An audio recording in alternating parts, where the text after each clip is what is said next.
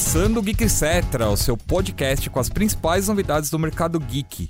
Eu sou Anderson, conhecido como Haterman, e hoje vamos falar de Tokusatsu. E para isso, estou aqui com os maiores especialistas da galáxia. Uma galera que manja demais. Começando com uma figurinha já tarimbada, o príncipe da proteína que tá sempre aqui. E aí, Cleitinho? Qual que é o destaque de hoje? Olha, eu vou falar para você que para mim o que mais surpreendeu essa semana aí foi a liberação de um pôster oficial do Dragon Ball Super, Super Hero, onde os caras prometeram que o Gohan finalmente vai mitar. Mentira, mas ele vai ter um grande destaque no próximo filme. Então vamos ver, ele apareceu com um visual inédito aí, que ele nunca apareceu nos animes, ele apareceu parecido ali no final do mangá do Super no Torneio do Poder. Não vou me empolgar muito, mas... Finalmente a roupa do Piccolo vai ter um peso para ele? Talvez, né? Eu não sei, eu não, eu, eu, eu não boto muita fé no Gohan não, mas vai que, né? Seguindo com o nosso especialista master de Tokusatsu e também para falar de Switch Actors, etc, etc, etc. Takeshi Oyama. Eu? Seu destaque dessa semana maravilhosa. Meu destaque dessa semana fica a data anunciada, né, do anime do Tales of Numenaria, que ficou agora para janeiro. É um anime que, bom, para quem gosta da série Tales, acho que vale a pena a gente dar um pouquinho de atenção, né, para esse novo capítulo, por mais que ele seja para mobile e tudo mais. Esse capítulo vai sair pelo estúdio Kamikaze Doga, que ele faz aquele misto de 2D com 3D, que é bem interessante. para quem assistiu Pop Team Epic, aquelas cenas malucas que tinham lá eram todas deles, e as aberturas de Jojo também, né? A David Production faz a animação dos episódios e a abertura sempre, inclusive do Stone Ocean, a encargo da Kamikaze Doga. E direto de uma galáxia muito, mas muito distante, aquele Rafael. E aí, Rafa? Que Tem de destaque na semana para você? Fala, meus noblários, aqui é o Rafa e o meu destaque da semana é um jogaço chamado Record of Lodoss War Diddled in the Wonder Labyrinth. É um Metroidvania baseado em Record of the Lodoss War, esse anime clássico dos anos 90. Saiu já faz um tempinho pro PC, mas só agora tá chegando nos consoles e com legendas em português. Então, PS4, Nintendo Switch e no Xbox, já tá lá no Game Pass, só aproveitar. Se você paga o Game Pass, lembrando que o jogo é na faixa. E pela primeira vez, a gente vai falar de Tokusatsu, as coisas boas e as coisas ruins, né? Porque hoje a gente vai falar da evolução do Tokusatsu.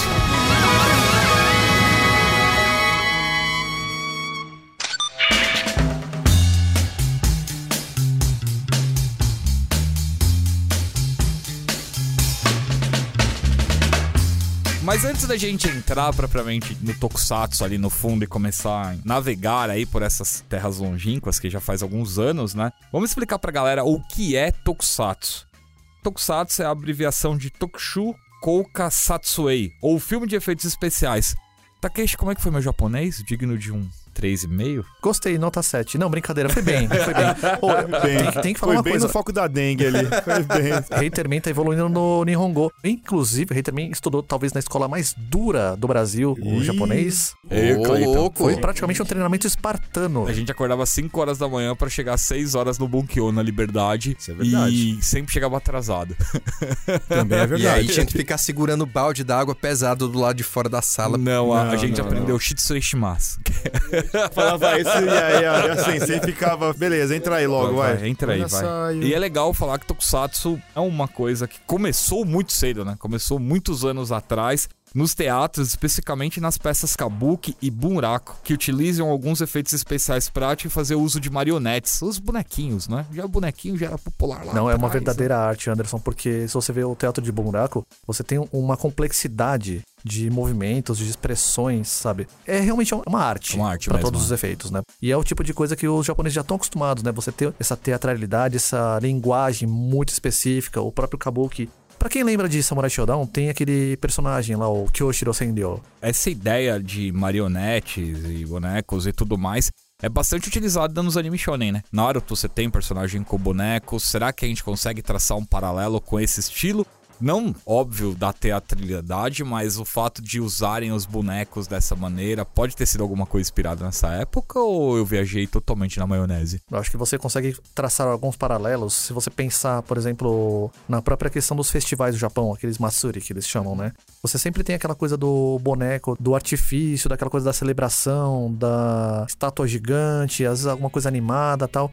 Inclusive, a gente pode linkar mais pra frente até com a questão dos robôs gigantes. A maneira como você tem articulações, como você tem um robô que começa um veículo, vai se formando de outra forma. Uma forma que ela começa como um utilitário que vai se transformando num demôniozão, num robôzão guerreiro, é um castelo que vira, enfim. A gente vai ver isso mais pra frente, né? Engraçado o teatro Kabuki ter começado o Tokusatsu usando bonecos, porque eles meio que previram o futuro quando as séries de Tokusatsu passaram a ser feitas exclusivamente para vender bonecos. O Kabuki ele é mais artístico, é mais do povo. O teatro no ele é uma coisa mais pesada, é uma coisa mais sutil. São aquelas peças que até hoje são conhecidas como peças que você vai ter que às vezes marcar ou reservar entradas por meses, por anos para conseguir assistir.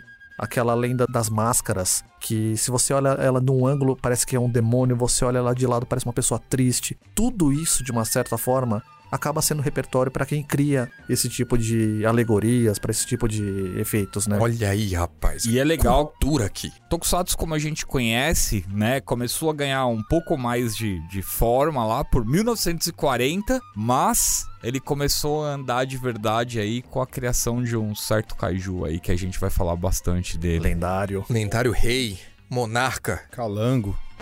Calanga é da minha terra. Então, É, o Rafa era um comedor de calango. Um, Calangão um mestre. atômico, rapaz. Respeito.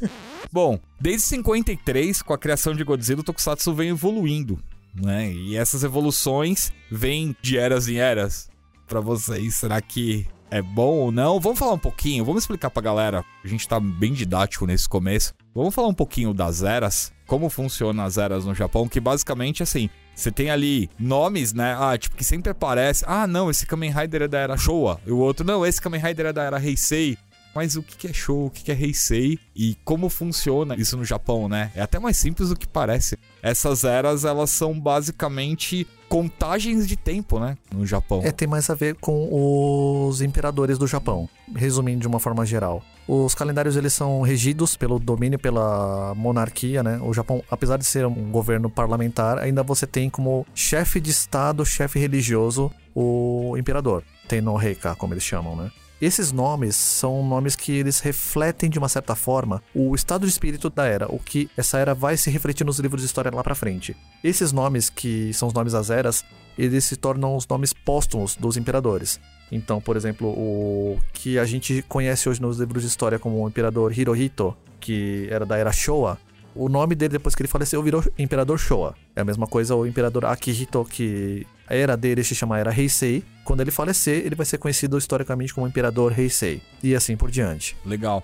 E aí temos algumas eras, né, que são bem conhecidas da galera, como a Meiji, né, que é de 1868 a 1912. esse eu conheço por causa de Kenshin, hein? É a era da ocidentalização do Japão, da modernização É, do Japão. É né? basicamente todo mundo que assistiu algum anime de samurai ou leu algum mangá de ninjas. Eu acho que ela é mais recente, sabia? Porque eu acho que o Kenshin popularizou bastante a era Meiji por causa justamente dessa parte ocidental. A tendência das pessoas antigamente era você ir pra era feudal, o que pra gente era o século 17, 16, né? É interessante também. Outra que tá ganhando cada vez mais popularidade é a era Taisho por causa de Kimetsu no Yaiba, né? É, que é de 1912 a 1926. E aí, ó, uma bela lembrança do Kimetsu, que eu tava aqui tentando puxar alguma coisa que se passa na Show e eu não tava lembrando de nada. A Showa, que é tradicional zona, né? Que aí a gente teve uma pancada de Kamen Rider Sentai Ultraman, que é de 1926 a 1989. Reinado bem longo, né? Bem longo. Bem longo. A Heisei, que essa acabou de acabar. Foi de 1989 a 2019. E a Reiwa, que é a era atual que a gente tá vivendo atualmente. Começou em maio de 2019, né? O que, que vocês acham que mudou nos Tokusatsu ao longo das eras? Bom, a gente estava falando sobre isso pouco antes da gente começar a gravar. O Anderson estava me falando que anteriormente os tokusatsu eles tinham mais drama, tinham um senso de perigo maior, um senso de que a desgraça estava feita, o mundo estava perdido e todo um sentimento de desesperança tomava conta de todos os personagens. A gente sabia que a mesa ia ser virada e que os heróis iam vencer no final, mas a gente não sabia como. Isso dava pra gente um desconforto muito grande e ao mesmo tempo contribuía pra gente sentir aquela emoção mais forte quando o herói finalmente retornasse triunfante e mais poderoso do que nunca. Isso de fato faz um tempinho que a gente não vê em séries de Tokusatsu, especialmente as séries da Toei, mas recentemente um episódio de Kamen Rider Revice arranhou um pouquinho essa superfície. É uma série que começou muito bem, tá sendo conduzida de uma maneira muito legal e acho que as esperanças de todo mundo aqui nessa mesa para ela são altas, né? É uma série promissora. É, mas assim, é, a dramaticidade é uma das coisas, e esse papo com o Rafa surgiu justamente porque eu tava contando para ele sobre o episódio Quando Brilha a Estrela de Ultra do Ultraman Jack, que os poderosos do espaço resolvem que tem que atingir o coração do Idek Go, que é o humano, já que o Ultraman é muito poderoso para ser derrotado e eles armam aí um plano sórdido, sujo de machucar ele através da pessoa que ele ama, das pessoas que estão próximas a ele, para quando ele se transformar no Ultraman ele já tá fragilizado e aí com a ajuda de uns alienígenas do poderoso espaço e o monstro Negrume Tô falando da tradução no Brasil, tá, gente? Esses nomes foram usados aqui lá na década de 80 pudessem atacar o Ultraman, derrotar o Ultraman, e aí a gente tinha, né, uma cena que é para lá de marcante para quem acompanhou na época e para quem pode assistir hoje, que é o Ultraman crucificado. Isso a gente tá falando de uma série no Japão de 71 e aqui no Brasil de 83, 84 de exibição, tá? posso ser traído aí pela minha memória, mas eu era criança na época e vi lá o Ultraman crucificado com os poderosos do espaço falando: "Ah, então vocês não têm mais Salvador", toda aquela dramaticidade.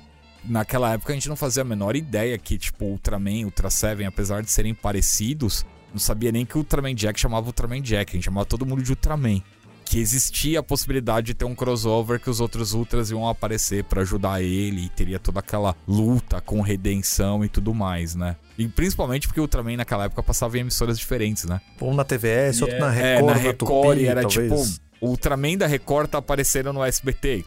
Oi, como assim? era quase um crossover entre canais, né?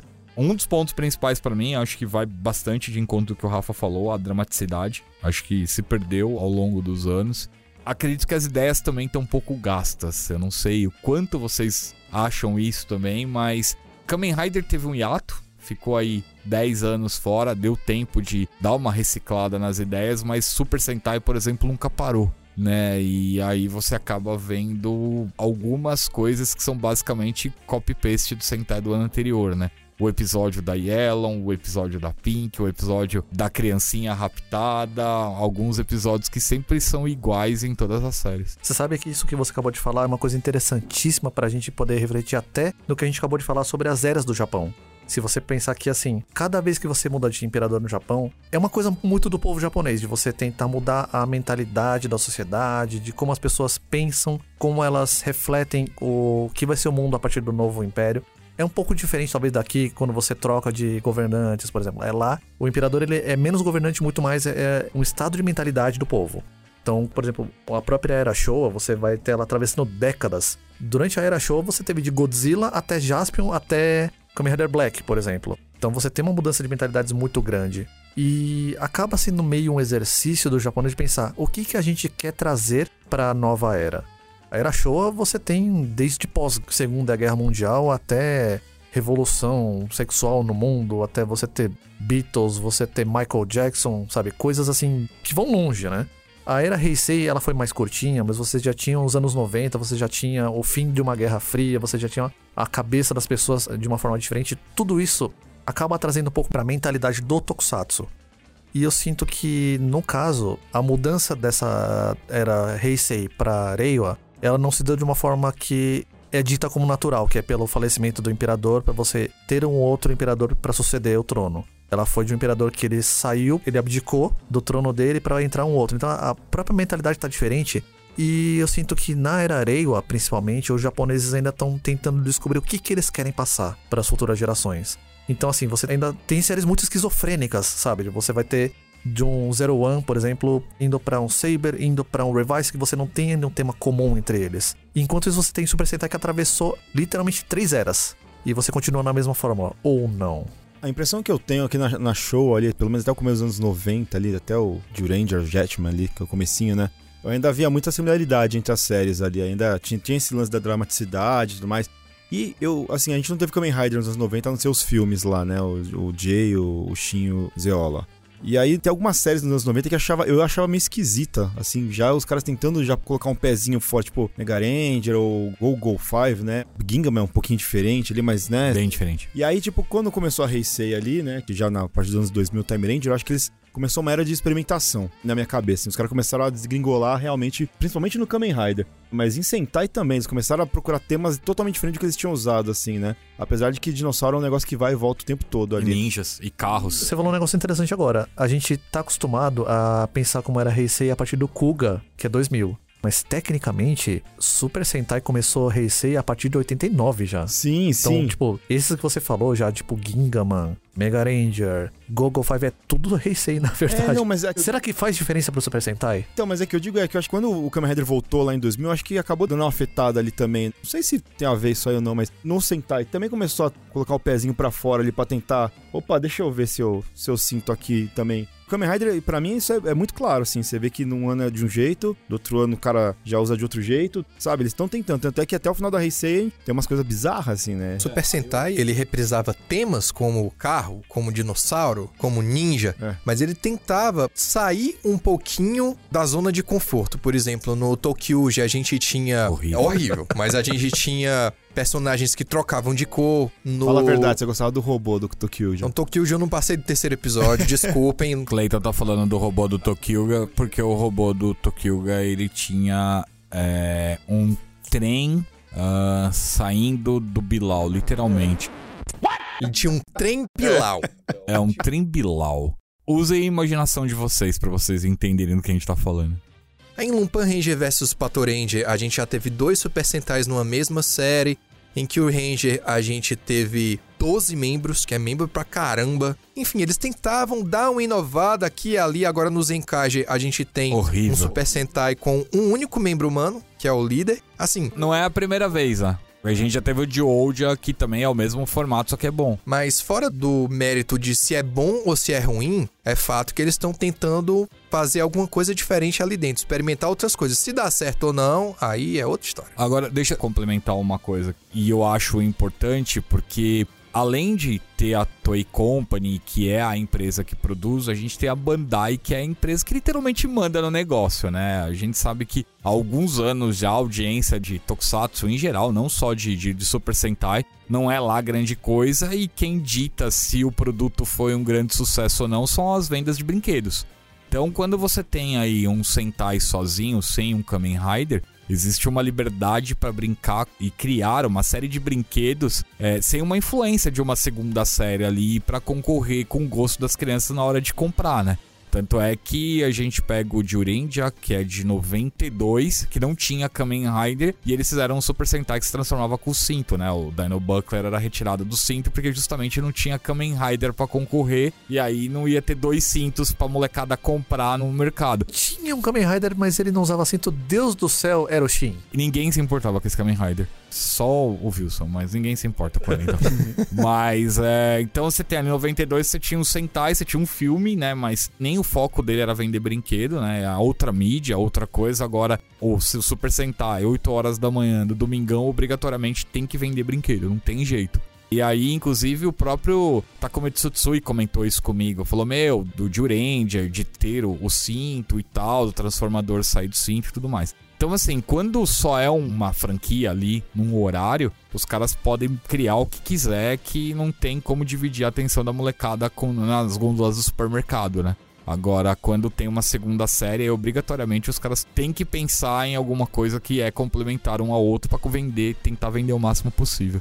Ainda existe esperança de histórias envolventes e um pouco mais sérias nesse âmbito de séries da Toei. Quando eles não fazem coisa pra televisão, quando é direto pra vídeo, aí eles podem botar romance, podem É, o botar Rafael tá queimando a pauta, mano. Ainda bem que é a pauta. É, Gratuito.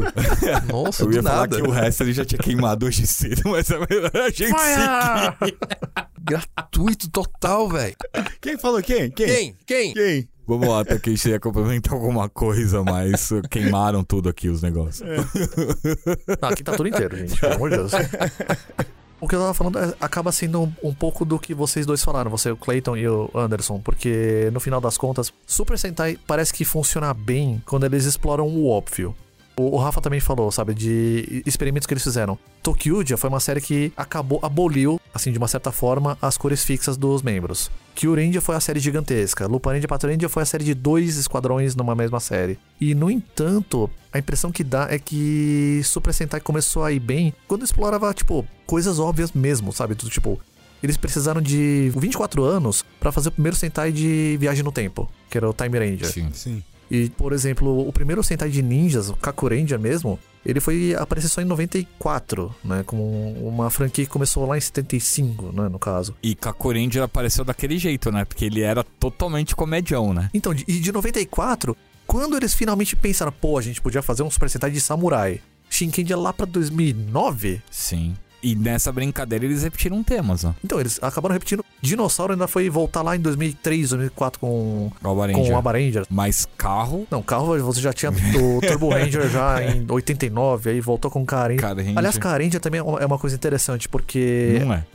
Então, aí que é um, é um exemplo interessante, porque se você pensar, Super Sentai realmente assim. Ele tava dando uma estagnada e foi obrigado, por circunstâncias de sociedade, a mudar ou morrer. É, o, o Oranger, inclusive, eu ia citar isso que você falou sobre a mentalidade do governo, essas coisas. Com o Oranger, que pra mim é um dos melhores Super Sentai de todos, pesado, com muita ação e tal, mas que teve uma intervenção direta do governo quando teve aquele caso O da, ataque do Gassarin, ataque do 95. gás. E o Rick, que é o King Ranger, ele ia ser um adulto, ia ter uma pegada totalmente diferente do que foi. Só que aí, como toda a sociedade estava extremamente abalada, o governo pediu pra Toei Company pegar um pouco leve e tal. E aí a maneira né, que eles fizeram pra dar uma suavizada no Oranger foi transformar o Rick numa criança e ter a irmã dele, que eu sempre esqueço o nome dela, com o dragãozinho e tal. Uma coisa que lembra até um pouco o Change, mano, nesse aspecto, né?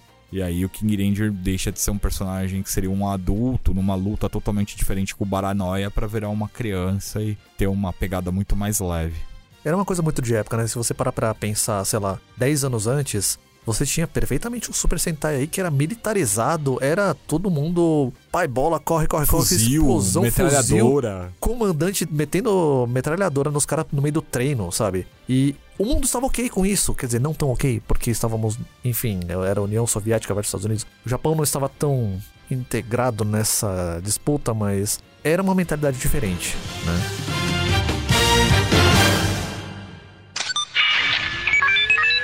Standing by.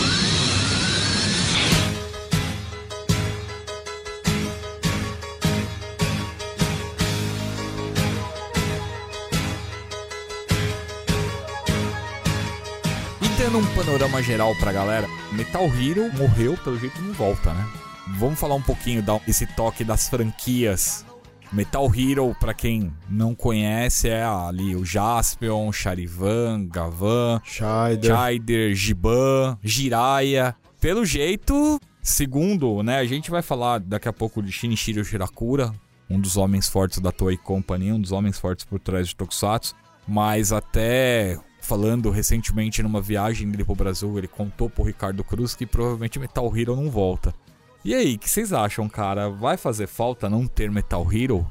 Não é uma boa escala pra inverter com o Kamen Rider esporadicamente, ou até inverter com o Super Sentai, pra manter os dois slots de bloco e dar um tempo pra respirar? Assim, falando de uma maneira muito pessoal, eu sempre gostei muito de Metal Hero. Admito, eu sou da geração Jaspion, então pra mim era aquele bagulho do super-herói metalizado, que tinha um robozão gigante, que era o cara sozinho contra todo o Império. A história, ela ia muito além de terra, tudo mais. Parando pra pensar depois de velho, eu acho que toda a franquia Metal Hero, ela foi fruto de paixão. No final das contas, porque era a necessidade de criar uma coisa nova, porque o Kamen Rider tava estagnando então os caras falaram: não, vamos criar um negócio novo aqui, vamos tentar vender esse negócio pra Toei. Venderam o Gavan. E a série tinha que estar com o pé embaixo do acelerador o tempo todo. Porque era uma ameaça constante de tipo. Se a série der dois dígitos de audiência, vai cancelar. Então era pauleira o tempo todo. Todo episódio era a elite que você tinha, né? Do Suit Actors. O Ken Oba já era um veterano naquela época, tudo mais tal. Hoje em dia, acho que a impressão que dá é um pouco do que a gente falava. Você tem menos espaço, talvez, pra você trazer essas séries pela paixão e você acaba trazendo mais pelo que você vende de brinquedos. E os brinquedos de Metal Hero, você vê que pela série você tem um herói só, Você era obrigado a criar mil veículos, mil coisas diferentes e tal. Hoje em dia, a tendência do pessoal tá sendo vender mais os colecionáveis. Tem um herói com mil coisas, né? Eu concordo e tenho uma pergunta técnica pra você. Paixão ou vingança contra o Ishinomori? Vingança é um termo forte. né? Ah, é, porque naquela altura os caras já estavam do saco cheio do Ishinomori. Bom, gente, só deixando claro pra vocês, Shutaro Ishinomori é o criador do Kamen Rider. Cyborg 009 Cyborg e mais um 009, monte de mais um milhão de Patrinho, personagens. Man. Gorendia. Vai longe, mas... Divirjo sobre esse Gorendia, mas a gente pode ir mais pra frente É, com esse mas assim, basicamente ele era o cara que tinha criado Kamen Rider, já tinha feito o mangá na época, né? Já tava explodindo e ele sempre teve muitas divergências técnicas de direção de como a Toei criou o Kamen Rider e como ele gostaria de ver o Kamen Rider que, né, que ele idealizou, feito em versão série, em versão em tokusatsu ali mesmo, live action. E aí, em um determinado momento, né, numa desse, desses rachas que ele teve com a alta cúpula da Toei, que surgiu os primeiros desenhos do Gavan, que tinham sido feitos até num papel pelo Katsushi Murakami. Katsushi Murakami. Lendário também. Lendário Katsushi Murakami, que foi designer de um monte de personagem, ele tinha feito um rabisco de um herói com uma armadura prateada num papel de pão. e aí alguém chegou e falou assim: Meu, ah, o Shinomori tá causando problema? Tá, então vai lá e pega o desenho do Murakami e traz aqui, vamos ver o que a gente consegue. E aí foram buscar alguns executivos, eu não vou lembrar todos os nomes que assumiram na época, mas que são ó, figurões na história do Tokusatsu até hoje. E aí, por isso que nasceu o Gavan, enfim. E aí nasceu com todas essas exigências que o Takeshi falou. Dar mais audiência que Kamen Rider, fazer barulho. Kamen Rider era um nome já muito estabelecido, né? Você já tinha desde 71. Imagina o Tokusatsu na época que, sei lá, vamos trazer em contexto de Brasil. O que que hoje em dia no Brasil dá dois dígitos de audiência, assim, com facilidade? Big Brother. Fazenda. Final do campeonato da Libertadores no SBT. Então, é- era esse tipo de coisa, né, no final das contas. Eu fico um pouco pensando sobre essa divergência com o Ishinomori, porque o Ishinomori já queria acabar com o Kamen Rider já faz um bom tempo, do Stronger, que Stronger, pra era ele pra ser a última era pra ter série. sido a última série. E aí ele foi o sétimo Rider, acho que quinta série, eu sei se eu não lembro direito agora a, a ordem da- das produções. Mas eles continuaram com parceria com o Ishinomori, né? Com, ou pelo menos com heróis assinados pelo Ishinomori, né? Você tinha, sei lá, durante esse hiato de caminhada, você tinha Bycrossers, você tinha Machine Man, séries que tinham essa pegada um pouco diferente também, não era aquele super-herói hardcore, né? Mas aí eu acho que ele criou justamente pra falar, agora eu vou criar o que vocês querem. Machine Man é meio galhofão total, né, mano? Nossa, total Bycrossers né? também é É, Não, Bycross é Bycross muito é- galhofão. é muito É galhofa. muito E galhofão. séries como Patrine ou Machine Man, também. eles pertenciam a uma franquia ou um bloco de programas que eram contemporâneos do Super Sentai dos anos 80, mas corriam por fora. os Fushigi Comedy que eles Isso chamavam, mesmo, né? Fushigi Comedy, né? Patrine era um desses. É, talvez para ser mais próximo das ideias originais, porque assim, a gente acaba atribuindo muito a figura do Shotaro Shinomori como sendo o cara das ideias. Mas o cara que executava lá dentro da Toei era um produtor chamado Toru Hirayama, que era o cara que, meio que assim, botando em termos bem grosseiros, era o cara que mandava prender e o cara que mandava soltar, né, Pra essas séries acontecerem. Então, era muito difícil, talvez, pra Toei botar todas aquelas ideias malucas que o Ishinomori. Geniais, acho que é bom a gente estabelecer esses parênteses, mas dependendo. Na época que o Kamen Rider começou, você não tinha uma pedreira, assim, pra você fazer a- as filmagens. Você vê das séries dos anos 70 pra cá, elas são mais próximas do que a gente já lembra, pra quem viveu a época dos anos 80, das séries de infância, né? Mas eu fico imaginando pros executivos do alto escalão da Toei receber, por exemplo, um desenho do Machine Man e falar, mano, ele vai ter uma bolinha que vai ficar andando e lendo carta com ele no final dos episódios. Cara, os E a caras capa dele vai ser a capa do banheiro. do lá. banheiro que ele vai pegar da Cara, isso não é uma boa ideia. Aí o outro, mas cara, é do Ishinomori, ele é um gênio, tem que fazer. Sei não. Mas, então a gente tem meio que um consenso que hoje vender Metal Hero só diretamente pra VOD ou pro Blu-ray, como foi o caso dos filmes do Charivan, do Scheider, do Gavan. Sensacionais. Filmes São elogiadíssimos, aliás. Estou E- esperando o meu Space Squad 2 até hoje. E na TV, só se for talvez um formato B-Fighter ou B-Fighter Kabuto, que você tem três guerreiros lutando. Eu sou suspeito, aqui a gente tá torcendo o rosto, mas eu sou muito fã de B-Fighter, pra mim é... B-Fighter sim, Cabo O Bifi- Não. B-Fighter Kabuto não. B-Fighter Kabuto desencana, B-Fighter sim é maravilhoso. Tudo E menos aí- Kabutaki e Robotaki, por favor. Ah, mas calma aí, Pezinho cara, ali, Sentai cara. tá com pesaço. Tá chegando É, lá. que eu ia Dois falar, pés no. Puro é viu? assustador, meus Os amigos. dois pés no Robotaco. eu deixei separado Metal Hero e na sequência Kamen Rider. Kamen Rider o Rafa já deu uma acelerada, porque hoje ele tá meio pilhado. E já falou um pouquinho do Revice, que tá indo super bem. é, o Saber foi um super divisor, né? Teve gente que amou e gente que odiou. O Zero One, a gente sabe que teve bastante problema técnico por causa da Covid, né? Então. É até difícil falar, nossa, é ruim, isso aqui lá, mas não é ruim, na verdade, Zero One. Ele, ele tava indo super bem, na verdade. Na minha opinião, matéria de história, eu tava gostando da história dos personagens, o, o visual eu tava achando Eu não acho também. o Zero One ruim. Eu também não. Mas eu acho que foi um potencial bem desperdiçado, Foi, muito desperdiçado. por causa de tudo que aconteceu. A gente tem coisas pra discutir mais pra trás em termos de evolução de Kamen Rider, mas Uhum. o Zero One pra mim já deu indícios de que ele podia ficar sem história pra contar desde o segundo arco de histórias. E spoiler, essa é a preocupação do Takeshi com o Revice também. É, não, não. O Arco da Zaya, pra mim, afundou a série ali que não voltou nunca mais, cara. Aquela Não deu. competição das. Nossa. Não, não dá, não Arco dá, cara. nível Nossa. filler desinteressante Assim, de anime ali. Então, eu, eu tô ficando preocupado com esse tipo de tendência pra os, os Riders da Era Reiwa, porque a impressão que dá é o primeiro arco de histórias, três episódios de muita pauleira, vai tudo lá, lá, lá, lá. E lá pelo 35, 36, a história começa a dar uma estagnada pra correr tudo de novo lá pro 40, até os 50. Isso entra numa outra discussão que a gente pode ter em breve aqui pra trazer sobre a quantidade de episódios das séries da Toei, né? Pois é. Que a Toei tá ainda ainda mantendo seus 49, 50 episódios. Quantidade versus qualidade? Porra, mas é uma encheção de linguiça. Se você passar o facão ali porque é relevante mesmo, 25 episódios fecharia a série com chave de ouro. Digo menos, Lupin Ninja vs Patrand, a gente já chegou a falar isso em TV sobre como é uma série que tinha um conceito tão interessante que no final das contas assim, você tinha dois esquadrões, polícia e ladrão, e a série não se sustentou por 50 episódios. Se ela tivesse 15, Ah, se ela tivesse os 15 últimos, com certeza estaria no meu top 5 de Sentai fácil, porque os 15 últimos episódios de estelares, Lupate estelares. são, olha, maravilhosos. Enfim, a gente pode fazer um dia, se vocês curtirem esse podcast de Tokusatsu, a gente pode entrar pra fazer mais podcast de Tokusatsu, até de repente criar um podcast só de Tokusatsu, né, Rafa? Oh. Rafa prova.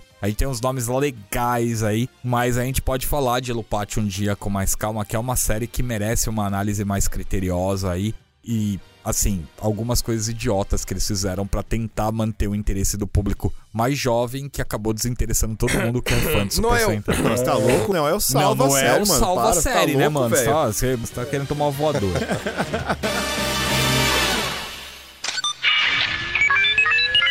Standing by.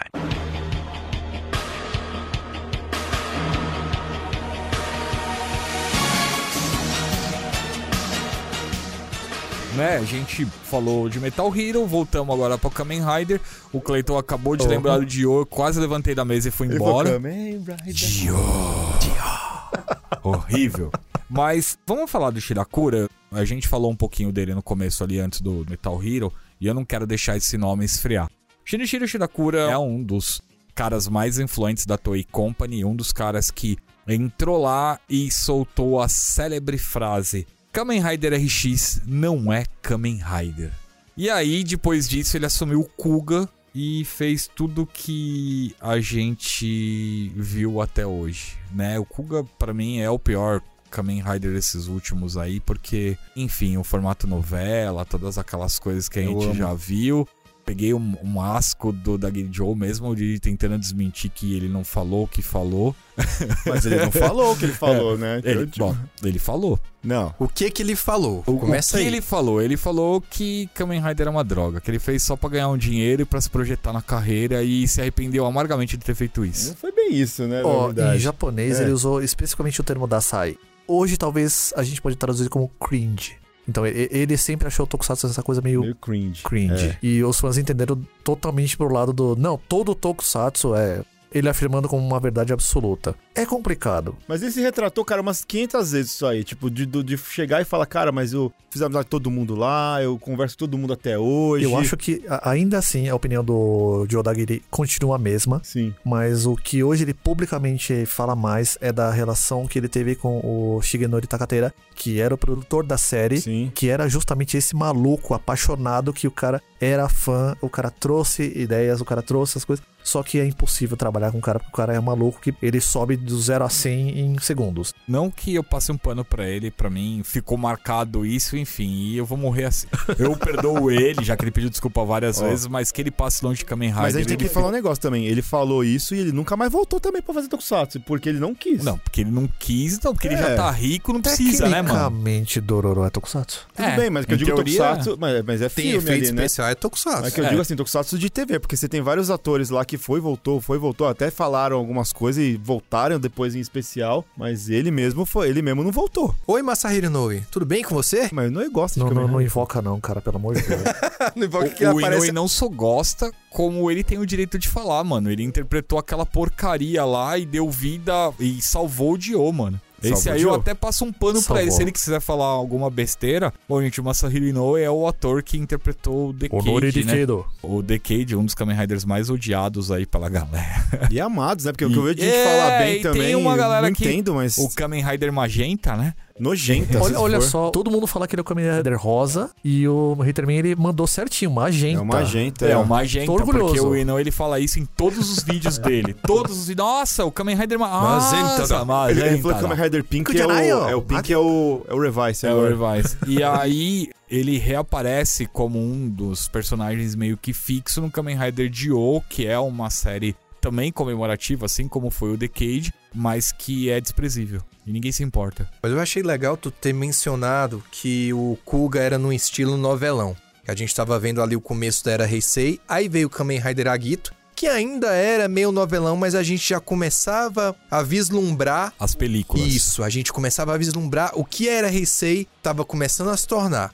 Aí chegou o Ryu que abriu a porteira, botou 13 Rider e a gente viu pra onde o negócio tava indo. Eu acho que vale a pena a gente novamente falar sobre essa questão do experimentarismo dos Kamen Riders. É importante lembrar que não é uma coisa exclusiva da era Heisei. O próprio Shinomori, na verdade, ele já queria mover, já queria partir pra outra faz tempo. Se pensar que Kamen Rider, por exemplo, deixou de ser inseto lá no Amazon. Amazon que é Iguana. Piranha, um iguana, Um iguana, sei lá. sei É lá. lagarto, né? isso, um lagarto peixe, sei lá, Peixe enfim. piranha. Olha e só. brasileiro. Cleiton falou um bagulho agora que a gente não tava observando. Lá nos anos 70, o Amazon já adiantou um negócio que o Kamen Rider Oso foi fazer só em 2012. Exato. Misturar é, três aí. bichos assim Três pra fazer um... conectado, cara. Tá Tá, vendo sim. só? Visionários, visionários. Visionário. Aham. Visionários. Na semana seguinte eles voltaram com o inseto. e a Amazon tem 39 só episódios, Ele é né? curtíssimo. A Amazon teve menos. 24 episódios. É? Deu tempo de ter dois grupos de vilões. Quer dizer, eles realmente estavam querendo queimar muito- muitos elementos ao mesmo tempo. E a série não, não virou. Tinha não virou. muita Era, roupa guardada lá era sobrando, muito mano. Tudo aí, vambora. era uma série muito estranha naquela época, né? Esses primeiros da Heisei, eles eram muito diferentes um do outro. Você tinha o Kuga, que era meio fruto de um maluco apaixonado, que era o Takateira. E ao mesmo tempo você tinha o Shirakura, que o cara tava lá com as rédeas. Falando, mano, você não vai viajar, você vai fazer o que eu quero. Aí, na próxima série, você tinha o Agito, que o roteirista principal era Toshiki Inoue, que já era um cara muito famoso. Ele tem só Jetman, sei lá, se a gente for soltar um nome. E ao mesmo tempo em Ryuki, que foi no ano seguinte, 2002, você tinha Yasuko Kobayashi, que ela nunca tinha visto um episódio de Kamen Rider na vida até ela começar a escrever Ryuki. E escreveu bem, que é uma boa série. Há quem não mas é- goste, mas eu é gosto que, muito. É, é que ela assistia muita série americana, né? Vamos lá, porque o Ryuk, ele tem ali um apanhado de coisas de série americanas que vai desde o, O Esquadrão Hannibal, Classe A. Esquadrão Classe A, passando por várias outras séries americanas ali, que as referências, assim, mano, são escrachadas, né? É, são bem evidentes, na verdade, né? Se parar pra pensar. Aí que tá. De repente, essa coisa de puxar alguém que não é do meio. Ah, fez bem. Pode dar certo, pode dar muito errado também. Levar tá aí pra falar Revise, pra Kamen gente. Rider Gaime, a gente tem aí o Gen Urobuchi de roteirista, o cara Madoka, que fez né? Madoka Mágica. Madoka Mágica, que aliás é muito parecido com Kamen Rider Ryuk. Tem essa semelhança, sim. Tem muita semelhança. Ao mesmo tempo tem alguns divisivos, por exemplo, o Forza, que é o do Kazuki Nakashima, que é do Que é Guren de Lagan, que é... Digimon, Grande Zé Gotinha. Fez um monte de coisa, mas... Olha lá, o Zé, olha lá, o Zé Grande Zé Fala pra você que Gotinha. o Forza é um, é um caso muito, muito estranho, cara, porque ele tinha tudo pra dar certo e não, não foi tão certo assim, né? Porque o roteirista era bacana, Koichi Sakamoto dirigindo, mano. você tinha o design de monstros, o Keita Memia, Os monstros são bonitos no, do, do, do, É, do Force. é a Os única Zodiacs se são fosse, lindos. se fosse pra falar de alguma coisa que estava nessa série, eu falei essa dos Ah, Zodiacs. o, o próprio ator principal, acho que o Sota Fukushi como É. o Gentaro, ele é um ator mega carismático. Ele é muito bom, ele tinha feito o Prince of Tennis, né? Ele tinha sido o Ryoma antes do, do de fazer E ele o é tão carismático que ele decolou. Hoje ele é um dos atores mais bem pagos do Japão. Decolou igual um foguete? Sim. É. Ah. Viu como eles são visionários e tá tudo Three, conectado? two, one. Ai, ai. Rafa, o que, que ele fala depois de transformar? Longe do microfone, pelo amor de Deus, pra não explodir aqui. Uchukita! Kamen Rider Fose! Taima Harashite Morose! Gostei, nota 7. Odiei, nota Ele foi 10. bem. Odiei. Faz de novo. Não gosto de força. Não, eu lembro que a gente assistia Forza e aí, tipo, a gente tava assistindo todo mundo junto. Aí o Takeshi sempre falava assim: "Ah, Você percebeu que a roupa dele tá ficando mais- encardida, vai passando o episódio? episódio. No final da série tá marrom a roupa dele, cara, não tá mais branca São já. marcas cara. de batalha. Mas teoricamente devia ficar branco quando ele se transforma, né, cara? Rafael falou um negócio que é uma desculpa que eu não engulo do Shirakura. Você tem todos os crossovers de séries de Riders, certo? Uhum. Eles não renovam as, as armaduras, não renovam os trajes, você Não vê renova. furos, buracos, rasgos, remendos. Ainda mais hoje em dia, na era do HD, do 4K. Sim. O capacete do Blade tá amarelo agora. Não, agora ele tá pintado de preto porque é o capacete do Evil. Do Evil. Eles já arrumaram. Mas então, aí, aí você vê pelo seguinte, o produtor falando assim que não, é, é claro que as roupas estão velhas. Os heróis, eles são veteranos, então tudo aquilo são marcas de batalha. Ah, falou. É, falta de máquina de lavar, eu chamo na minha casa, quando a minha roupa tá suja. Tem um meme que surgiu no Kamen Rider Zio que ele, ele se direciona a esse tipo de situação, que é não faça perguntas desnecessárias sobre circunstâncias adultas. Pra tudo, eles mandam esse meme aí. Ah, Vou falar pra você, tem um negócio no Dio que. Tem uma coisa no Dio que eu falei que, cara, isso aí é sensacional. Que era uns. Os uns- créditos. uns- não, eram episódiozinhos curtinhos que eles faziam Isso, entre, aqueles- entre os É episódios. os episódios ponto 5, É, assim. que, o, que os atores pegavam Os scripts. de roteiro. Cara, teve, acho que é o primeiro ou o segundo, que os próprios atores chegam, cara, eu já não tô entendendo mais nada dessa série. É. O que tá acontecendo aqui, cara? Chega no momento que os próprios atores falam, cara, não- isso aqui não faz o menor sentido, cara. é a habilidade especial de Shirakura. Destruir a cronologia, destruir o tempo, o espaço, destruir tudo. E a gente tá falando do Shirakura, gente, porque assim, é, basicamente ele passou a era Heisei inteira à frente de Kamen Rider. Ele ainda teve alguma influência ali no comecinho da Areia, provavelmente no, Zero One? no Zero One, ele ainda tava por ali, mas depois ele foi chutado, né? Eu não digo chutado, né? Porque, vamos lá, apesar de eu ter todas as minhas críticas ao Shirakura, eu tenho que dar o braço a torcer e falar que ele foi o cara responsável pela gente ter Kamen Rider até hoje. E é o né? cara que não deixou morrer. Não, ele não deixou morrer, ele encontrou essa fórmula mágica. Eu acredito que foi meio que na sorte no Kuga de colocar um ator bonitão pra fazer o Kamen Rider e buscar a audiência de um novo público, que eram as mulheres, né? Então a mulherada começou a assistir a série e de tabela as crianças assistiam junto e aí era muito mais fácil uma criança convencer a mãe que gostava do ator comprar um cinto, comprar uma arma, comprar alguma coisa e por isso as vendas, né? Foram bem aí durante um tempo, teve as suas oscilações ano a ano, mas, né, é um público novo e um público que tá assistindo o Kamen Rider até hoje. Se você for lá no Japão, tem pesquisa de popularidade do Kamen Rider mais bonito, do ator, não da roupa, do figurino, tá? O Daniel ganha tudo. É, e aí o Daniel tá sempre ganhando. E é feito, e as mães vão lá, votam, as adolescentes votam, mas assim, é um público que não era o público cativo de Kamen Rider. Quem que era o público cativo de Kamen Rider? A gente sentado nessa mesa aqui e provavelmente a molecadinha que, sei lá, até os seus 10 anos, que acordavam cedo lá às 8 e meia da manhã do domingo, né? Porque era o Sentai depois do Kamen Rider. Pra assistir e fazer a dancinha junto do Super Sentai. Eu vou falar pra você que o Shirakura foi gênio no Daniel, cara, porque ele juntou só o Takeru Sato com o trem. E naquela época o Takeru Sato, ele não Não, mas ele já, tava, ele já tinha feito dorama já antes, né, cara? Ele já era um ator que É. tinha uma visibilidade ele diferente. tinha potencial. É. Nessa mistura, aí eu volto a falar o nome da Yasuko Kobayashi, que ela trabalha muito bem os personagens dela. Ela só não sabe escrever final. Não, porque Daniel não tem final. Vamos não tem final. Pois é, tá até hoje. Ryuki também não tem. Não. Então não é que ela não sabe fazer final, é que ela tem uma estratégia pra ter finais ruins ou não dar um final a sério. Pensando bem, gente, eu acho que hoje em dia. Eu, eu tava falando isso talvez com mais pessoas aqui do Geek Here, pessoal que curte Tokusatsu.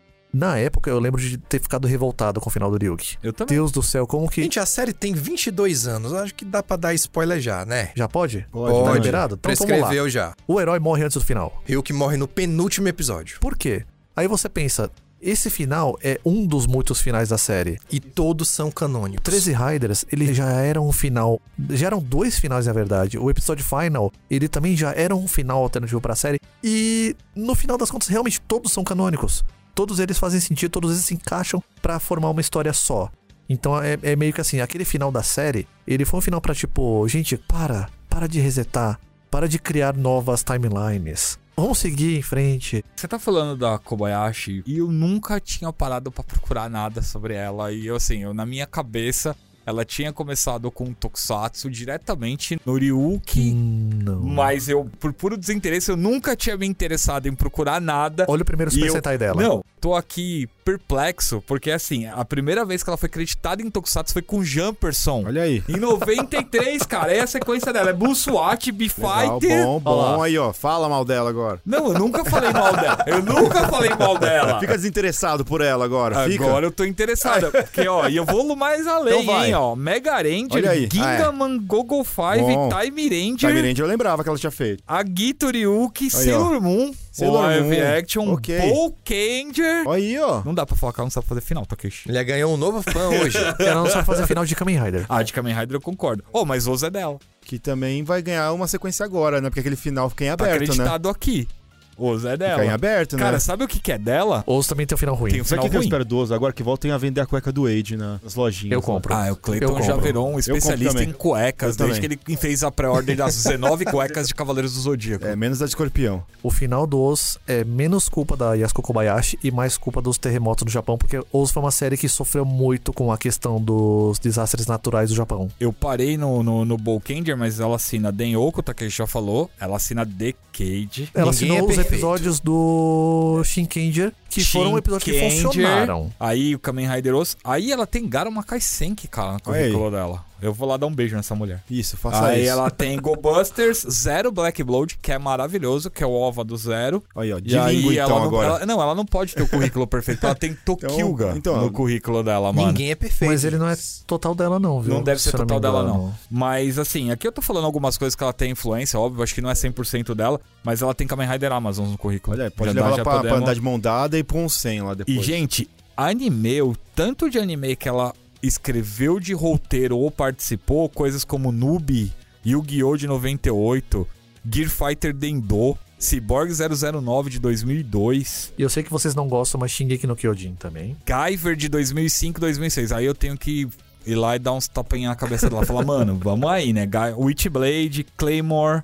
E o Garo, o The Secret Flames, o Garo que é o mais, a Bom, animação bom, mais bom, legal do mapa. É prolífero. Então, assim, a mulher é boa, viu? Então vai lá dar um beijo de língua nela. Vou lá, Aquele de novela, por Pode me favor. cobrar, pode me cobrar. Só não sei se eu volto, porque aí eu dou beijo de língua nela e já fico no Japão pra dar vários outros beijos de língua. Ô, Sai de mão dada. É. Anderson, que nem o cara do Kuga lá, cara, vai de 0 a 100. No, no- do- começou com o beijo e já falou que vai fazer a fila no Japão lá, mano. É nóis, mano.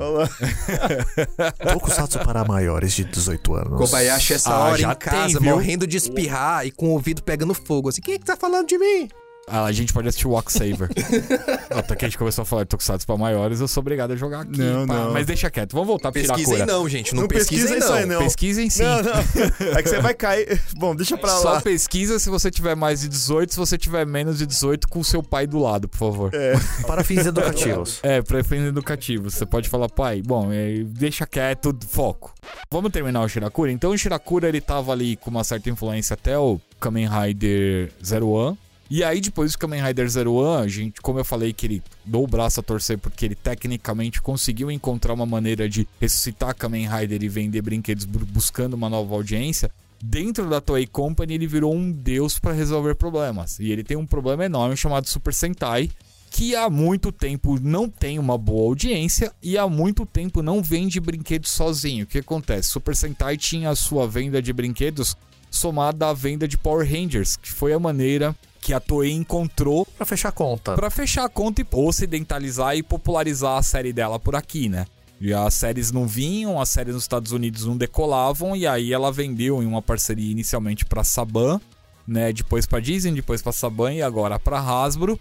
Né, os direitos de adaptar as suas séries usando somente as cenas de luta e criando né, toda uma história com, com atores americanos, enfim, atores ocidentais. E aí, hoje, tem basicamente o uso dos uniformes dos personagens, dos monstros, das roupas.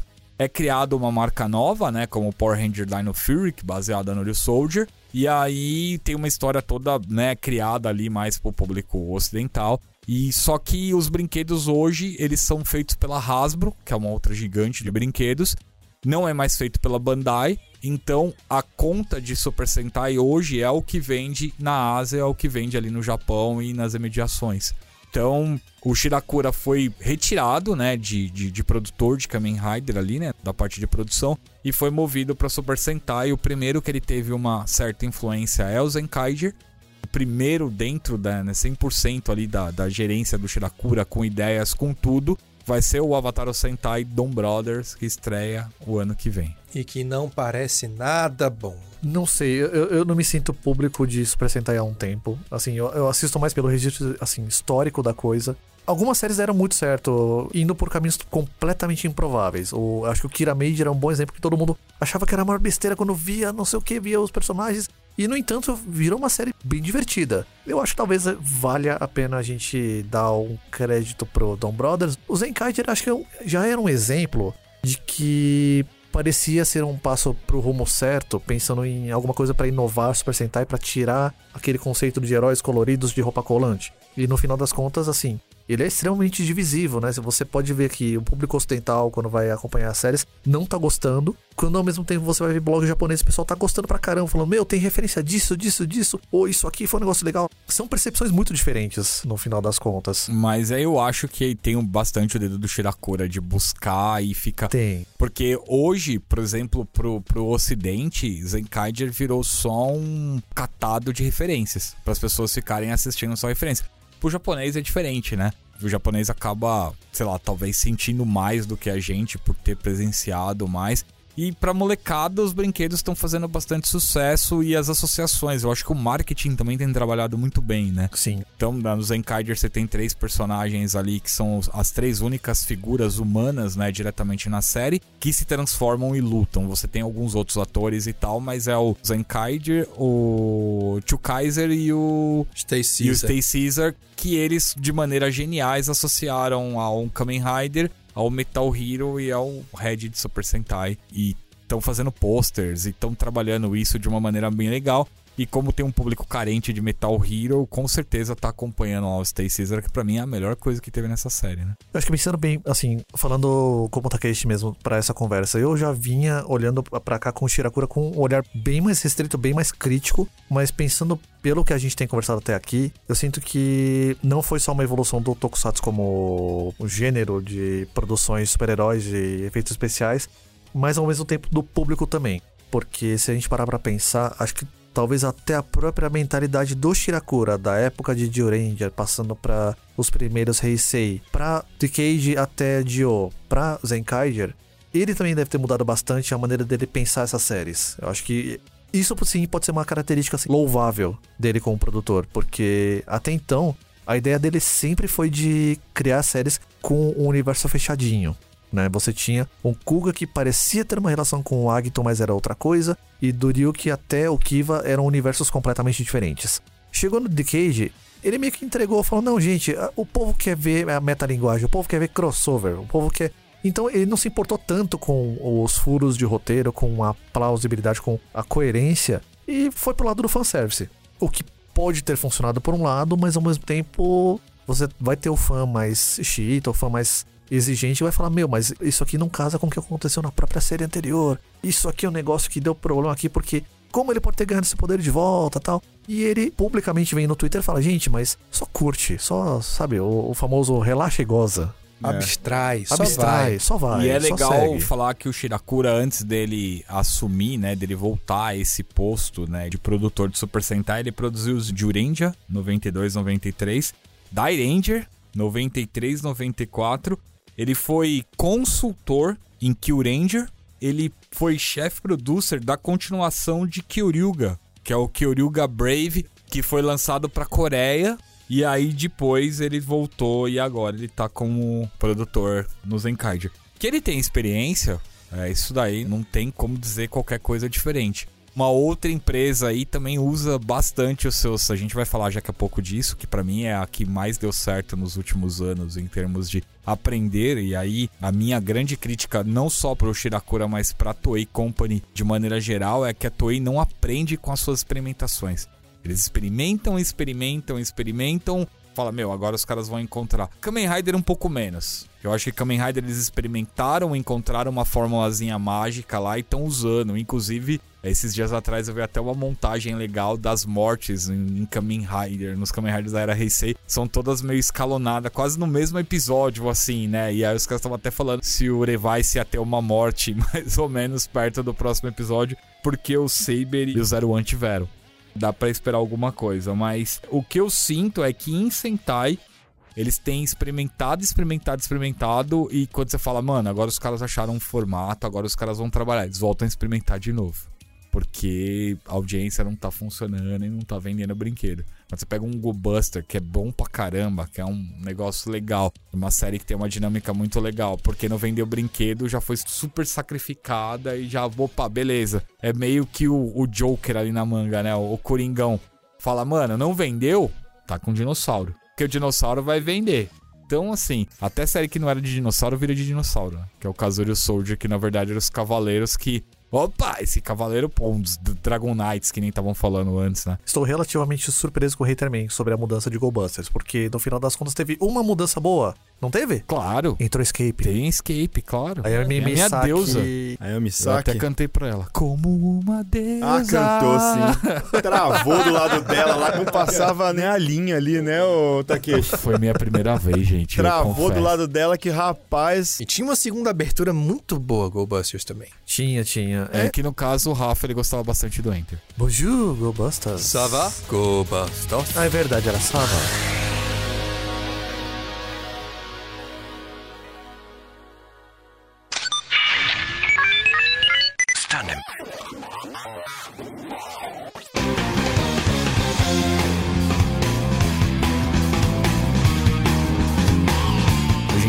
Bastante já de Metal Hero, passando por Kamen Rider, dá uma, uma pincelada em Super Sentai. E agora eu tenho uma pergunta pra vocês.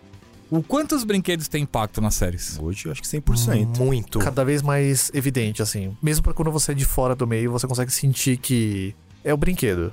O negócio da série é vender brinquedo mesmo, né? É, bom, a gente já tinha dado umas pinceladas É. nisso, né? Eu tá aqui no roteiro, eu preciso perguntar, gente. Não, não fiquem bravos. Mas agora tem uma outra coisa que a gente pincelou, pincelou super por cima mesmo. Vocês acham que se essas séries fossem feitas direto pra DVD ou pra VOD, bancadas por terceiros, como foi o caso de Kamen Rider Amazons e até mesmo os, os filmes dos policiais do espaço que a gente já falou, a gente poderia ver realmente o desenvolvimento de Tokusatsu como a gente gostaria. E aí, nessa esteira, eu já falo de Black Sun, que não vai ser desenvolvido pros domingões, 8 horas da manhã, vai ser desenvolvido ou para alguma plataforma de streaming ou para alguma outra streaming ou para algum outro formato que ainda não foi anunciado. E que eu até brinquei na época, né, quando anunciaram isso, eu falei, se for para domingo de manhã, você pode esperar o Black tendo 45 formas, né? Vai ter e o Shadow Moon com mais 45, enfim, Então é o RX, não é o Black. é, vai virar. Bom, o RX não existe nessa brincadeira ainda. E nem vai existir.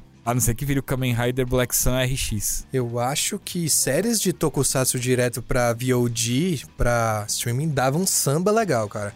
E os exemplos estão aí. Você mesmo citou Kamen Rider Amazons, a trilogia dos policiais do espaço, os OVAs da Yodona, aquele spin-off de Kirameja que são bem legais também, se vocês não viram. Tem Vejam, que são bem né, legal. Tem uns beijinhos. Eu acho que pode dar uma sobrevida legal pra essas franquias, cara. Boto nesse pacote que daqui a pouco a gente vai começar a falar Ultraman Orb Origin Saga.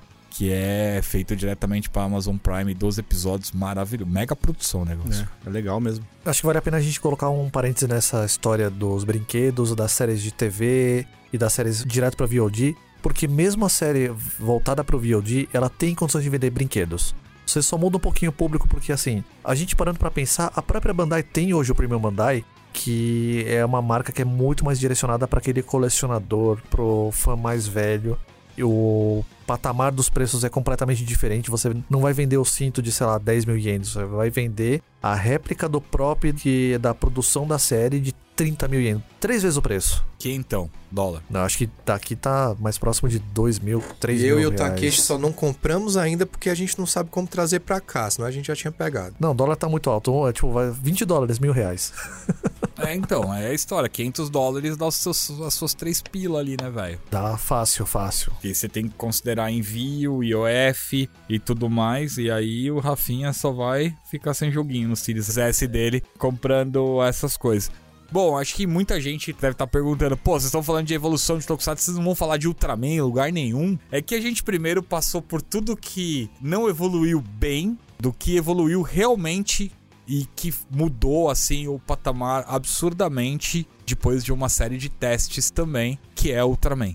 Ultraman teve também o seu momento tenso de ficar fora da TV, de ter dado uma desaparecida, passou por N reinvenções, teve ali final do Ultraman 80, depois, né, um tempo ali Muito tempo. fora, né, e depois volta ali com Tiga, Dyna e Gaia. Gaia. O trio de ferro da o trio era de Heisei. ferro, né, que é, em teoria, era Heisei de Ultra, né, e tem uma série de outros testes aí É, também. nos né, anos gente? 2000 você tinha muitas séries que eles experimentavam bastante com resultados muito mistos, você tinha coisas que faziam referência para um público que já não existia mais.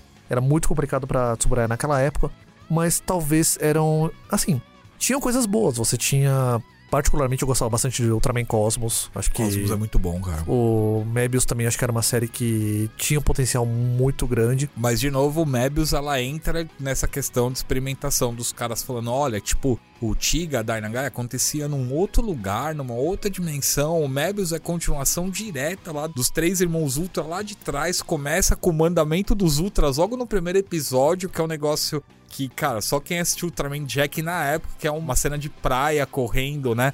Falando aquele mandamento que é engraçado: escovar os dentes todo dia, não desrespeitar os adultos. E assim, acaba sendo genial. E eles também tiveram, né? Ultraman Max, que foi total experimento. É o Nexus, total experimento. Eu acho que o Nexus funcionou melhor no PlayStation do que na série. Mas isso sou eu falando. E aí, né, você tem novamente uma parte de experimentação que começa ali com o Ginga, né? Que é os caras começando a arranhar essa fórmula que deu muito certo no New Generation, que é de trazer os poderes dos ultras antigos, né? O, o Ginga ele usava as Spark Dolls, né? Que eram umas réplicas dos bonequinhos, né? Das séries antigas Sim. retirar os poderes. E aí depois você tem o X, que é o Ultraman mais tecnológico ali, É, né? Que disso. usava as cartas dos monstros, dos ultras antigos pra despertar upgrades nele, né? Até o Cyber Ultraman, né? Que os caras brincavam, com esse- tinha um pezinho de Gridman nervoso. É, né? não, pra mim levava muito Gridman. E aí depois você tem ali o começo dessa era que é a New Generation. Mas é importante que tenha um- uma quebra nesse meio, que é a inclusão do Ultraman Zero, que é um filme que foi dado, a Tsuburai chegou na mão do Koichi Sakamoto, que é um outro cara que a gente pode gravar um podcast depois só pra falar dele, porque a gente ficaria bastante tempo pra apresentar e discorrer sobre o Koichi Sakamoto com vocês que estão ouvindo a gente, que é um diretor famosíssimo, é um- um dos melhores caras hoje pra dirigir um tokusatsu se você precisa, ele tá lá. Cena de ação é com ele mesmo. E que correu tanto no Oriente como no Ocidente, porque dá pra dizer facilmente que Power Rangers começou a chamar a atenção do fã de tokusatsu japonês por causa dele. É, ele foi Switch Actor, né? Inclusive trabalhou no filme Guyver, The Dark Hero e no Mutronics, né? Nos dois. Qual o que você tá falando? O Guyver do David Hater? David Hater. Aquele que quando ele vai transformar é só Guyver! Que tem o próprio Luke Skywalker como um dos personagens, né? Dois, né? Hamill. É o detetive lá, né? Detetive. Que virou tipo um grilo, sei lá. Um detetive zoadinho. E ele conseguiu o reconhecimento dele aqui no Ocidente com o Power Rangers. E depois que ele foi pro Japão, e aí no Japão ele teve na mão voltou Kamen Rider. super badalado. O diferencial Ultraman. dele na hora de dirigir era esse know-how que ele tinha de como coordenar dublês pra extrair o melhor que eles podiam fazer em termos de ação. Então, cena de luta, duelo de espada, é cena de tiro, perseguição é com ele mesmo. Ele é o cara que chega e sabe fazer. Tudo que ele toca em matéria de ação vira ouro. Vocês, quando tiverem um tempo, procure a voadora O no YouTube, que vocês vão ver o que é Koichi Sakamoto usando a roupa do Guyver e dando a voadora O num monstro. É a coisa mais linda que tem. Mas o Koichi Sakamoto foi responsável aí por começar o que pra mim foi a grande virada na Tsuburaya, né, com esse filme Ultra Mega Monster. Mega Batalha na Galáxia Ultra. Isso em português aí que o Rafa já me adiantou. Que apresenta de maneira magistral aí o filho do Ultra Seven como uma grande esperança pra salvar aí o mundo de M78 aí, sendo a luz da esperança. Eu não vou dar spoiler, assistam, é maravilhoso e muito bom. E aí, depois disso, a Tsuburaya ela começou a acertar bastante, até pra mim o grande acerto dela, que é o Ultraman Orb, que pra mim é a melhor coisa produzida nos últimos tempos aí da Tsuburaya. Teve acerto com o Ultraman Dido na sequência. Teve o RB É, que a gente, né, é- a gente- mas eu entendo o Ruby não não me agrada tanto, é pra uma nova geração, é pra molecada, era uma série mais família. E aí depois você tem o filho do Tarô surgindo, né, Ultraman Taiga, O Zet. Ultraman Zet, que era o Ultraman estagiário. Ele é bem interessante, viu, gente? É, você tem uma pontinha lá do Ultraman Zero também. Tem, Tem, um herói tem um- muito empolgado. E também tem um líder do esquadrão, que é o Rebikura, que é um personagem que merece toda a atenção de vocês, principalmente se vocês assistiram Ultraman Orb, que é incrível. É verdade. E aí segue com o Ultraman Trigger, que atualmente está sendo exibido, e ele é uma.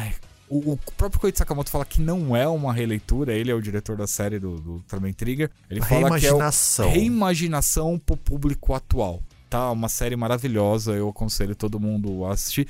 Ultraman, de novo, a Tsuburaya pra mim, ao contrário da Toei, aprendeu muito com seus erros, aprendeu com tudo que fez de experimento e importante, tá fazendo um trabalho de globalização maravilhoso da franquia. Tá anos luz na frente da Toei, hein? nesse quesito, não tem nem, nem como comparar. É possível hoje você acessar o canal da Tsuburaya oficial no YouTube e assistir Ultraman Trigger com legenda em português. Às sexta-feiras, 20h30, ele é exibido, né, em- simultaneamente com o Japão. O Zet, acho que ele era uma hora depois. Isso, o Zed sim, mas o Trigger ele é exibido no YouTube simultâneo pro mundo todo e ele passa na TV Tóquio. Ousado, hein? Ousado, muito ousado, o projeto, muito Mas ao mesmo tempo é um tipo de visão que você imagina assim.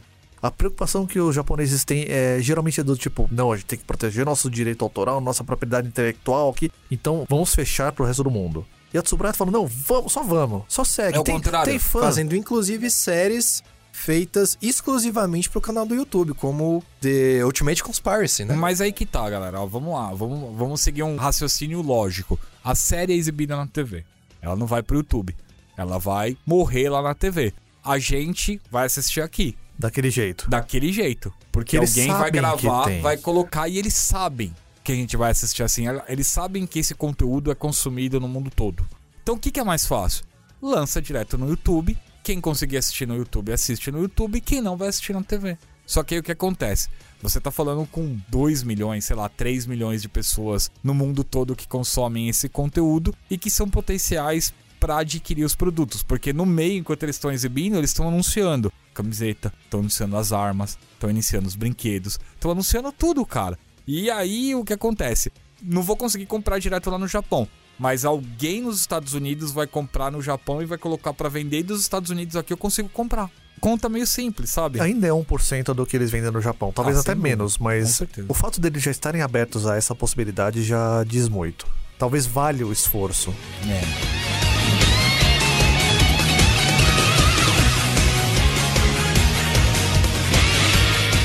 Bom, vamos fazer um, um recap rápido, só porque a gente falou pra caramba aqui até agora. Então, assim, a gente falou do que é Metal Hero, a gente situou todo mundo. Kamen Rider, a gente não situou em séries todo mundo, a gente já entrou falando direto, mas pra quem assistiu Kamen Rider aqui no Brasil, a gente tá falando do Kamen Rider Black, aquele que tinha os olhos vermelhos, que parece um insetão, que lutava contra o robô, que era muito mais legal visualmente que ele, Tinha uma moto viva. né? Ultraman, aqui no Brasil, o último que foi exibido foi o Tiga, né? Infelizmente. Mas Ultraman, se você é muito mais novo, troca uma ideia com seu pai e pergunta, que com certeza ele conhece Ultraman Ultra Seven e o Ultraman Jack que foi exibido aqui no Brasil.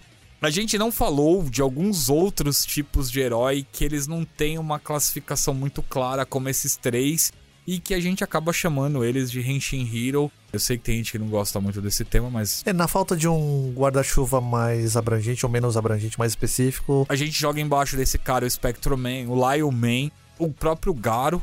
Tem mais um monte, né, Takeshi? A gente podia ficar. Cybercops tá embaixo disso. Cybercops. Tu sabe que durante um tempo eu acreditei que Cybercops fosse Metal Hero? Quando eu era mais novinho e menos informado das coisas. É, a estética dele talvez casava mais, mas enfim, são de produtoras Se que... um dia tivesse um crossover Cybercops e Soul Brain, talvez. Nossa, cara. Eu não sei se Soul Brain, hein? Provavelmente seria mais um B-Fighter, né? Acho que X Draft. Um X-Draft. Porque você tem, tem todos os membros humanos e é uma coisa muito mais... Blue SWAT. Blue SWAT, talvez Que melhor. até o tipo de armadura é parecido. Se eu fosse escolher um crossover entre essas empresas, assim, eu, eu colocaria, por exemplo, aí o Soul Brain com al- alguém do Tomika, talvez o Rescue Fire. Rescue Fire. E aí você tem essas outras séries, né? O Ryukendo também tá embaixo desse guarda-chuva, a Tomika tá embaixo desse guarda-chuva, que são essas séries assim. Então a gente só vai dar uma pinceladinha pra vocês saberem aí é, sobre essas séries e tudo mais. A gente tinha espaço aqui pra falar mais umas duas horas. Mas eu quero voltar nesse tema com o Ricardo Cruz. O Ricardo Cruz era nosso convidado, infelizmente ele teve um problema na agenda dele, porque fim de ano, tá chovendo pra caramba aqui em São Paulo. Então tá uma loucura total, ele não conseguiu participar com a gente. Eu quero voltar nesse tema com vocês. Mas eu queria que, assim, de maneira breve, cada um de vocês respondessem. A evolução de Tokusatsu pra vocês foi boa ou ruim? Não precisa se ater a uma série só. Se vocês quiserem falar, olha, foi legal, enfim.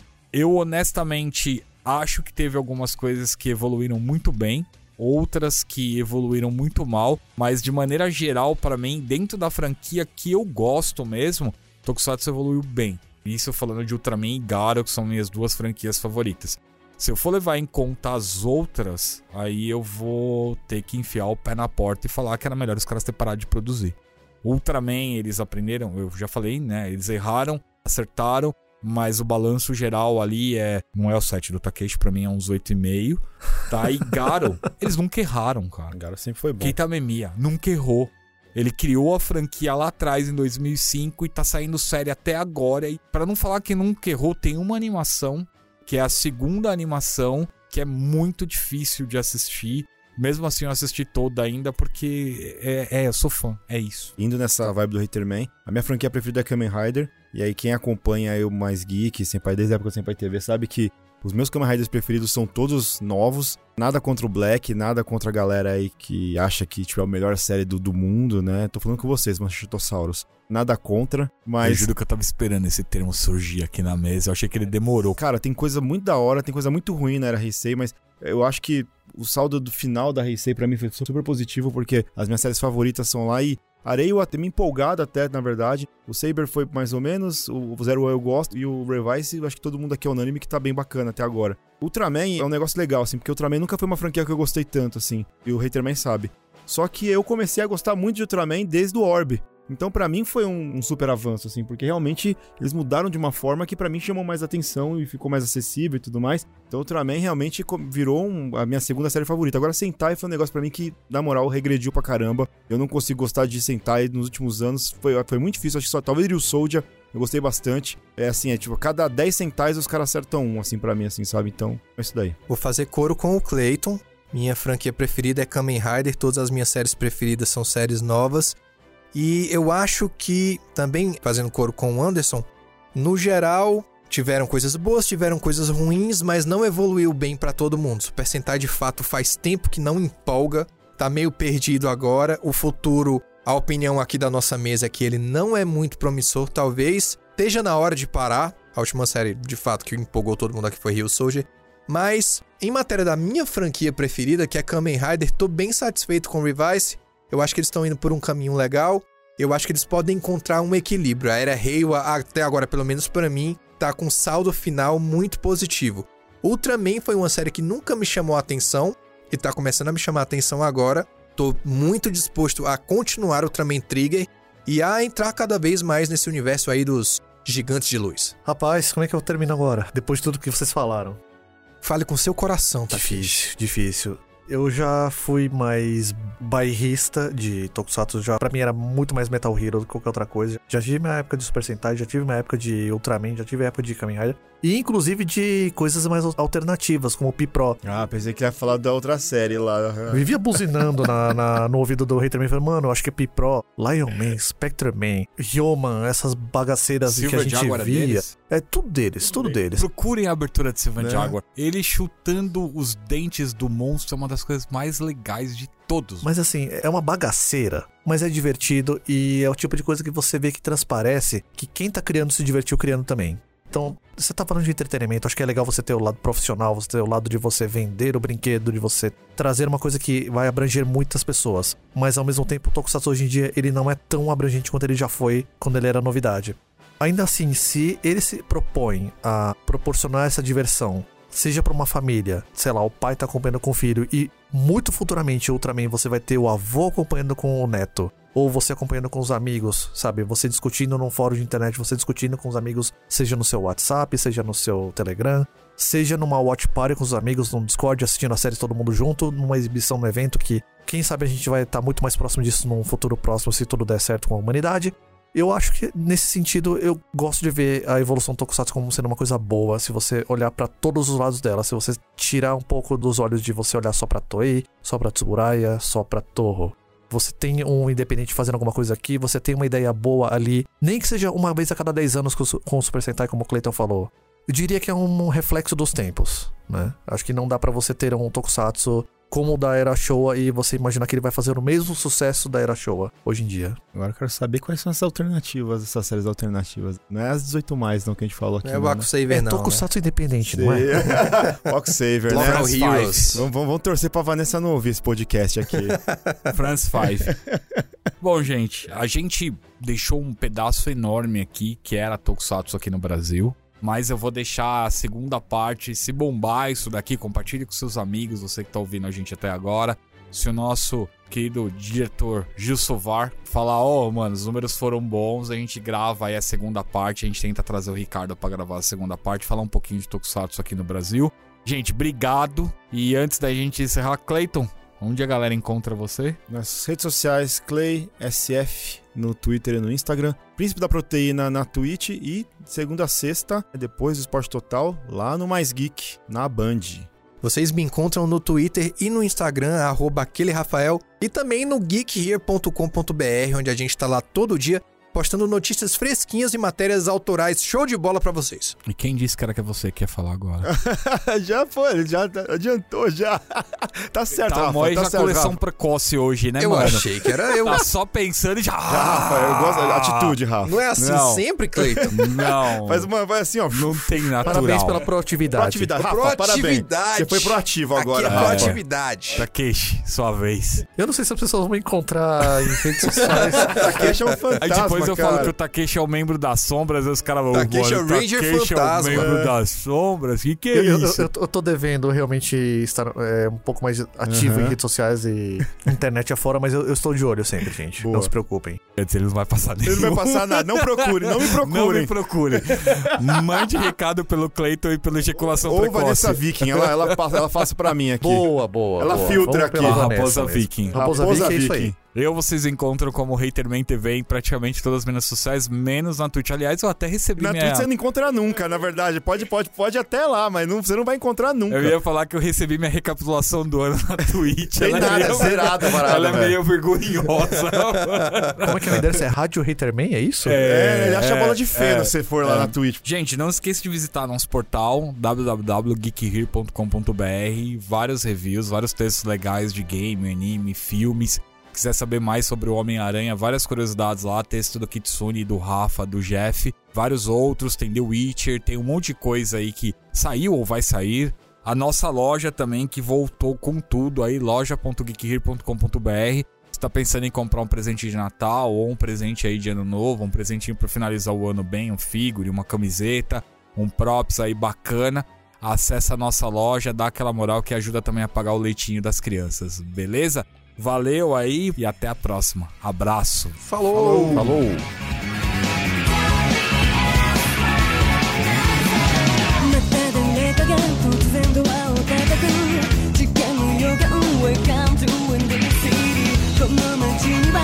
Come on,